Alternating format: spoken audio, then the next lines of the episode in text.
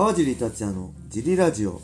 はい皆さんどうもです、えー今日も茨城県つくば市並木ショッピングセンターにある初めての人のための格闘技フィットネスジムファイトボックスフィットネスからお送りしています、えーファイトボックスフィットネスでは茨城県つくば市周辺で格闘技で楽しく運動したい方を募集しています、体験もできるのでホームページからお問い合わせをお待ちしてます。お願いします。えーそしてファイトボックスフィットネスやクラッシャーのグッズも絶賛発売中です、はい。えーこのラジオのね説明欄に載せてあるファイトボックスフィットネスのベーショップを覗いてみて、えーぜひね、えー好みのものを購入していただけると嬉しいです。お願いします。えーそんなわけで小林さん今日もよろしくお願いします。よろしくお願いします。レターもね引き続き年末年始に向けて大量のレターを募集しております、はい。お願いします。えーギターギフト付きレターもね、はい。ギフト付きレターをすぐ読みます、はいよろしくお願いしますおえーそれではね今日のレターは、はい。えー、川尻さん小林さんこんにちはちは。あえー毎日ジリラジオを楽しみに拝聴していますりが、とうございます。えー川尻さんにお願いなのですが、はい。えープライド武士道でのクリス・ブレナン戦について思い出話等があればお話しいただきたいですはい。えー当時のクリス・ブレナンさんはプライドのリングで一本勝ちもしており、はい。かなり決めが強い選手といった印象でしたが、はい。えー試合が始まると川尻さんが一方的に攻めた上でのはい。秒殺勝利でした、えーただあまりにも一方的な内容で、はい。試合時間も短かったからか、はい。因を語られる機会がなかったような気がしています、私はクリスさんも好きなので、はい。お話を伺えたら嬉しいです、はい。よろしくお願いいたします。はい。はい。ありがとうございまありがとうごすざいます。はい。クリス・ブレナンといえばねあれですね。えー2006年8月26日のはい。プライド武士道その12で僕戦いましたね。確か名古屋でした。はい。これプリクリス・ブレナン戦の思い出もそうなんですけどなんといってもねはい。これはあれですねえー覚えてる人は覚えると思う思うんですけど。はい。フジテレビショック、えーフジテレビで放送されてたプライドが、い、きなりフリフジテレビから放送をとやめられて、えーフジテレビのね地上波がなくなった後のはい。大会でしたね。なんで、えー、煽り V も実はクリス・ブレナン戦は今まで佐藤大輔さんが、今はね佐藤映像っていうところで、ね、自分の会社でやってますけど当時はフジテレビの社員だった佐藤大輔さんの煽りじゃないんですよね、このクリス・ブレナン戦の煽りっていうのは、佐藤大輔さんが煽りをできなかった。はい。大会そういう印象は強いんですけどこれはねなんだろう思い出話といえば名古屋であったんで、はい。73キロなんですよね、プライドライト級って。僕、当時76キロしかなかったんで、どんなに食っても食っても増えなくて、はい。なんで減量もほぼなかったんで、はい。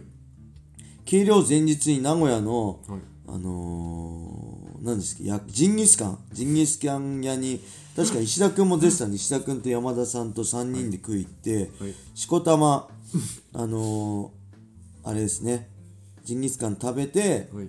当日計量、あ、当日じゃない、前日の計量、翌日の計量クリアしましたね。すごいです。でしかもそこでね、山田さんのめちゃくちゃトーク面白いんですよ。山田さんっていろんな修羅場くぐっててめっちゃはい。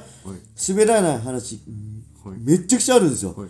それを、はい。あのーあのカウンター式で、カウンター式のジンギスカン屋で、はい目の前にこのカンおお店のはい店長がいて、そこで3人でめっちゃ面白い話をしてたら山田さんの滑らない話したら、そのお店の人はめちゃくちゃ爆笑してて、爆笑しながらあのジンギスカン作って、食べ終わって、お代払う時に、まあ俺はいいけどこれ山田さん払う山田さんむしろこうお金もらった方がいいんじゃないのっていうぐらい ジンギスカンにあのおおじさんお兄さんが爆笑してて、い。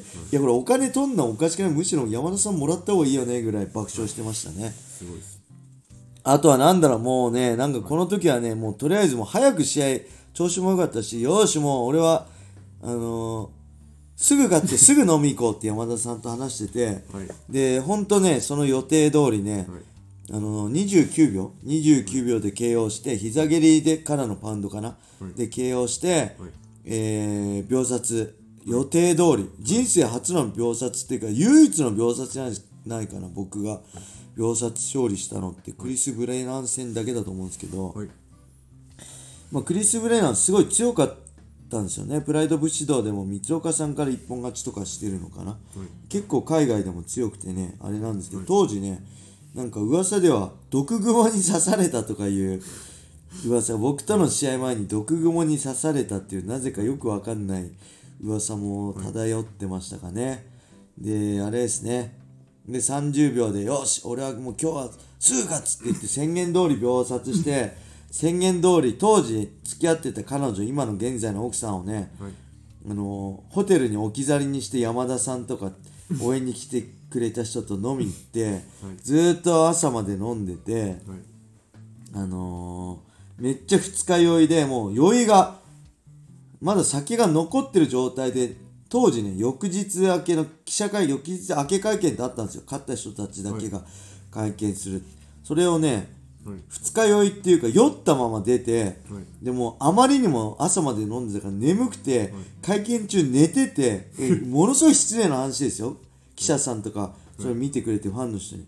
でもね、もう眠くて寝ちゃって、翌日明け会見ね、寝ながら会見受けて、フラフラで、はい。でさすがに当時のね、彼女付き合ってた今の奥さんが切れて、あの、会見終わりで、ほんとね、怒られて、あの調子乗んなよって言われて、で首根っこ掴まれながらタクシーに乗せられて、そのまま名古屋駅から東京駅まであの新幹線でシュンとしながら帰った思い出がありますね。あんまあの勝ったからって調子乗るとあの大変な目に遭うよっていう感じでね怒られながら名古屋からの帰路に着いた思いがあります。ただそのに東京着いたらねはいあのー、あれですね、二日酔いも治ってたんです。酔いも冷めてたんで、寝て、寝てたんで、新幹線で。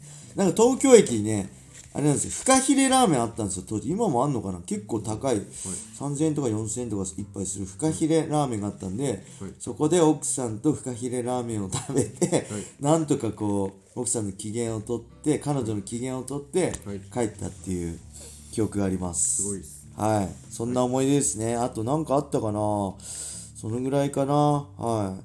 あと、まあ、格闘技通信でね、はいあのーシュートのチャンピオンになった後ね、対談、僕の希望で対談させてもらったイチョウ姉妹がね、はい見に来てくれてて、それもあって、張り切ったっていうのもありますね。はい。ちょうど名古屋でね、あの、死生館でしたっけ？があるんで、はい。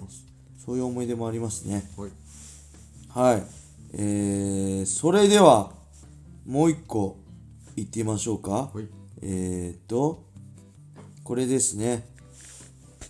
えー、川地さん、小林さん、こんにちは。いつも楽しく聞かせていただいております。はい MMA 見聞録の方も毎回チェックしてますよ。いよいよ来場大晦日大会が近づいてまいりました。はいえー地上波の中継ですと、控室の前から試合前の選手の姿をレポートするみたいなことが定番化してますが、ここで質問です。大晦日大会のような長時間の、多分選手の待機拘束時間も長い興行において、川尻選手は一体控室でどのように過ごしてましたか、はい。仮眠とか取れるのかな？とも思いますし、携帯を見たりゲームをしたりして気を紛らわすにしても、そわそわしてしまって集中できない気もします。逆にリラックスしすぎる場合もあったでしょうか、はい。教えてください。それではよろしくお願いいたします。はい。はい、ありがとうございます。ありがとうございます。これはそうなんですよね。